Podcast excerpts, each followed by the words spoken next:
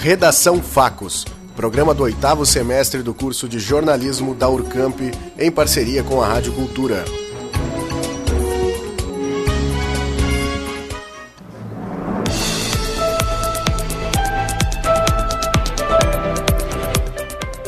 Baixa produção industrial afeta a bolsa de valores. Escavações em Ibirubá registram a existência de suposto túnel usado por nazistas. Oktoberfest de Ulha Negra acontece entre os dias 11 e 13 de outubro. Em jogo com três gols anulados, Grêmio e Flamengo empatam na Libertadores. Comunidade do Ivo Ferronato realiza campanha para reconstruir casa atingida por incêndio. Duas novas estações de energia vão ser entregues com dois anos de antecedência no Rio Grande do Sul. Novena de Nossa Senhora Aparecida começa nesta quinta-feira.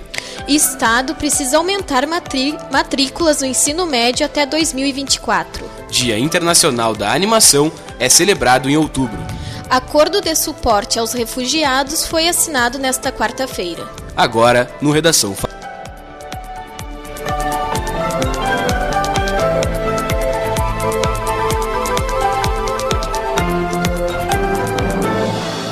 Boa tarde. Hoje é quinta-feira, 3 de outubro de 2019, neste momento 18 horas e 17 minutos, pelo horário de Brasília.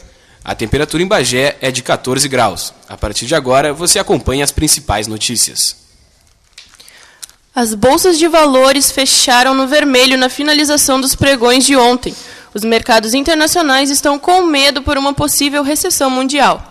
Investidores do mundo inteiro estão atentos aos sinais de freada econômica. Os principais índices europeus e americanos tiveram queda de 2% e 3%. Um dos fatores que causou tudo isso é o resultado ruim da produção industrial, que ficou abaixo do esperado tanto na Europa quanto nos Estados Unidos. Outro fator continua sendo a possível saída do Reino Unido da União Europeia sem acordo. Uma tubulação de concreto foi descoberta, através de escavações, na última terça-feira na cidade gaúcha de Ibirubá. A população acredita que seja um túnel cavado por nazistas na Segunda Guerra Mundial. Para o prefeito da cidade, a escavação foi o ponto de partida para, um, para uma investigação mais minuciosa. Embora tudo indique tratar-se de uma antiga rede pluvial, não há nenhum registro da tubulação. A prefeitura pretende contratar uma empresa que opera uma sonda com uma câmera para explorar o local. A 19 edição da Oktoberfest acontece entre os dias 11 e 13 de outubro, na Trigolândia, em Ulha Negra. A expectativa é de receber 4 mil visitantes e comercializar cerca de 3 mil litros de chopp. A celebração inicia no dia 11, às 8 horas da noite. No sábado, a programação da festa é a partir do meio-dia, com almoço e apresentações artísticas durante toda a tarde. E à noite, um baile. O evento encerra no domingo, com almoço e à tarde com tradicionais jogos germânicos. A partir das três horas da tarde tem início o ponto alto da festa, o café colonial. A frase salvo pelo VAR resume o sentimento dos gremistas após o 1 a 1 com o Flamengo, na noite desta quarta-feira. A primeira partida da semifinal da Libertadores contou com a participação do árbitro, árbitro de vídeo por várias vezes, três delas anulando gols do Flamengo. A equipe rubro-negra abriu o placar, dessa vez sem infrações, com Bruno Henrique na metade do segundo tempo. Os tricolores buscaram esperança em PP, que saiu do banco para dar novo fôlego aos gaúchos e definir o empate no fim do jogo. Agora, o objetivo é contar com Jeromel e Jean-Pierre, machucados, para o jogo de volta, daqui a três semanas no Rio de Janeiro. O finalista dessa semifinal enfrenta, até o momento, o River Plate, que ganhou o primeiro jogo com o Boca Juniors em casa por 2 a 0. Dia Internacional da Animação é celebrado em outubro e, para comemorar essa data, o SENAC vai realizar uma mostra de, de curtas. A reportagem é de Augusto Soares. O Dia Internacional da Animação é comemorado em 28 de outubro. Para celebrar essa data, várias cidades do Brasil vão realizar uma mostra de desenhos animados. Em Bagé, a sessão com curtas nacionais e internacionais vai acontecer no SENAC, a partir das 19 horas e 30 minutos. O coordenador local do evento, Sávio Machado, explica o objetivo das atividades. Bom, sempre foi promover, né, difundir a, a questão do cinema de animação, né? Porque até então o centro do país é, e as capitais, né, que ficam com essa possibilidade, né? de a gente. É, o interior fica, às vezes, muito longe né, é, desses eventos. Além disso, também vai ser exibida uma amostra infantil na Escola Municipal Fundação Bidarte. A programação acontece de 23 a 25 de outubro e deve contar com algumas sessões especiais, com audiodescrição e legendas. Machado conta que a escolha do Bidarte não foi por acaso. Eles têm um trabalho muito forte, né? Que reúnem é, vários surdos e mudos, né? Da, da, da rede municipal centralizado no Bidarte. Então aproveitei, ofereci a amostra, eles toparam, então a gente vai realizar essa amostra especial. Ela vem com legenda, com audiodescrição, vai ser bem legal. A mostra principal, no dia 28, é gratuita e aberta ao público. A iniciativa é da Associação Brasileira de Cinema de Animação. Augusto Soares, para o Redação Factos. A comunidade do bairro Ivo Ferronato está realizando uma campanha para auxiliar a família que teve sua casa incendiada na rua Luiz Adão Médici. O acidente aconteceu nesta segunda-feira e teria iniciado pelo fogão a lenha. Segundo o levantamento dos bombeiros, houve queima parcial do madeiramento da casa, camas, fogão e utensílios domésticos, além de objetos pessoais e roupas. Ao jornal Minuano, um dos moradores contou que sua mãe tem problemas de saúde e, desde o ocorrido, está dormindo na casa de vizinhos. Quem quiser doar alimentos, roupas, cobertas, móveis e materiais de construção pode entrar em, em contato através do telefone 997 103670. Mais de mil quilômetros de linhas de transmissão e duas novas estações de energia vão ser entregues com dois anos de antecedência no Rio Grande do Sul. Pelo menos é o que afirmam os participantes do consórcio Chimarrão, composto pela empresa espanhola Cime e pela Brasil Energia. Ao todo, serão 44 municípios cobertos pelas linhas. Ainda de acordo com os investidores, estima-se que 6 mil empregos serão gerados, frutos de um investimento de mais de 2 bilhões de reais. A estrutura deve entrar em operação em junho de 2021. Começam hoje as celebrações de Nossa Senhora Aparecida na comunidade da Vila Gaúcha, aqui em Bagé. A novena vai até dia 11 de outubro, com missas que vão acontecer de segunda a sábado, às 7 horas da noite. Nos domingos, a missa começa às 9 horas da manhã. Já no dia 12 ocorre a tradicional procissão, a partir das 9 e meia da manhã. A saída vai ser da Catedral de São Sebastião até a capela na Vila Gaúcha, onde será realizada uma missa e logo depois um almoço para a comunidade. O ensino médio precisa aumentar cerca de 30% o seu índice de matrículas até 2024 no estado. A medida é necessária para que o Rio Grande do Sul cumpra as metas do Plano Nacional de Educação. A legislação prevê que 85% dos jovens da faixa etária entre 15 e 17 anos estejam matriculados no ensino médio.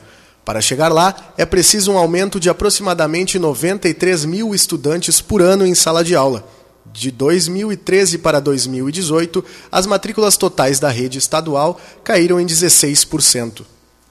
Nesta quarta-feira, foi assinado dois acordos que garantem aumentar a assistência humanitária aos imigrantes. Esses incentivos vão permitir que essas pessoas tenham melhores condições de vida. A reportagem é de Ianca Ferreira. Desde 2017, quase meio milhão de venezuelanos entraram no país para tentar melhores condições de vida. Para receber essas pessoas foi criada a Operação Acolhida. Nessa quarta-feira foram assinados dois acordos para ampliar a assistência humanitária aos refugiados venezuelanos no país, como detalha o presidente da Confederação Nacional de Municípios, Vladimir Aroudi. Queremos promover uma interiorização com maior humanidade, inserção social e profissional, possibilitando aos refugiados emigrantes venezuelanos a oportunidade de recomeçarem a vida no Brasil. Outro acordo assinado entre o governo federal e a Federação Banco do Brasil prevê a criação de um fundo para recebimento de doações para a Operação Acolhida, como explica o diretor de governo do banco, Enio Matias Ferreira. A Fundação Banco do Brasil disponibilizará soluções para o recebimento de doações por meio de contas exclusivas e também realizará a gestão dos recursos que são integralmente investidos em ações de ordenamento, abrigo e interiorização. A Operação Acolhida tem o suporte da Agência da ONU para Refugiados. Ianca Ferreira para o Redação Facos ao estúdio, recebemos Marlene Costa Assunção, idealizadora da Festa das Crianças no Residencial Charrua. Neste ano, acontece a quinta edição do evento. Boa noite, Marlene. De Boa noite. De onde surgiu a ação? esta ação sempre a minha mãe fazia e hoje eu estou dando continuidade, né, para que deixar as crianças felizes, né, e eu ficar mais feliz ainda de poder fazer, poder fazer tudo que é, e graças a Deus esse ano agora está tendo mais apoiadores, né? E então nós estamos na luta, na luta que a gente quer ver se faz esse bolo de três metros e muito mais coisas diferenciadas do que os outros anos. Bom, e Marlene, eu queria te perguntar uh, quantas crianças em média participam do evento e aproveitar também te perguntar se já teve algum caso que chegou a comover vocês de alguma forma. Já, já teve sim. Olha, na base de 200, 250 crianças, né? E já teve um caso que uma criança nunca tinha ganhado uma bicicleta e chegou naquele momento assim, a criança ganhou, chorava e, sabe, aquilo me deixou totalmente comovida. Todas as pessoas que estavam lá. Uh, e de que forma as pessoas podem ajudar? Como podem ser feitas as entregas das doações? Olha, as entregas das, das doações pode ser pelo número do telefone que eu vou de, posso pode, deixar? Claro, pode dizer. Tá, pelo número 999 59 442 99 39 28 394 e 997 05 6318. Tá? E aí eu peço assim, ah, ligue, mas ligue, não deixe de ligar. Vamos fazer a alegria das, das crianças. E tem algum endereço onde as pessoas que querem fazer a doação para poder deixar alguma tem, coisa? Tem, tem. Lá, lá no Residencial Charrua, em frente ao Sobrado 136, na pracinha ali. Ali é o ponto referencial. Tá certo, ótimo. Então a gente agradece pela tua participação. Conversamos então com a idealizadora da festa de Dia das Crianças do Residencial Charrua, Marlene Costa Assunção, sobre as atividades que vão acontecer no dia 12 de outubro. O evento vai iniciar a partir das 3 horas da tarde na praça, em frente ao Sobrado número 136. Agora, 18 horas e 28 minutos.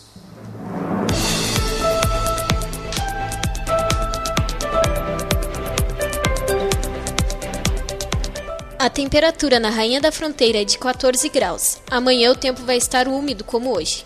Os termômetros devem marcar entre 12 e 18 graus. A previsão é de chuva em Bagé. O Redação Facos fica por aqui.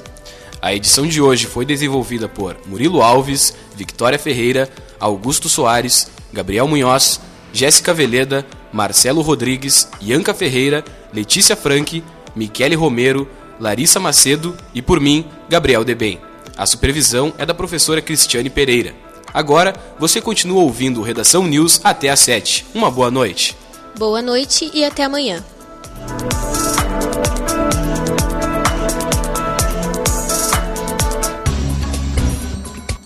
Redação Facos, programa do oitavo semestre do curso de jornalismo da Urcamp, em parceria com a Rádio Cultura.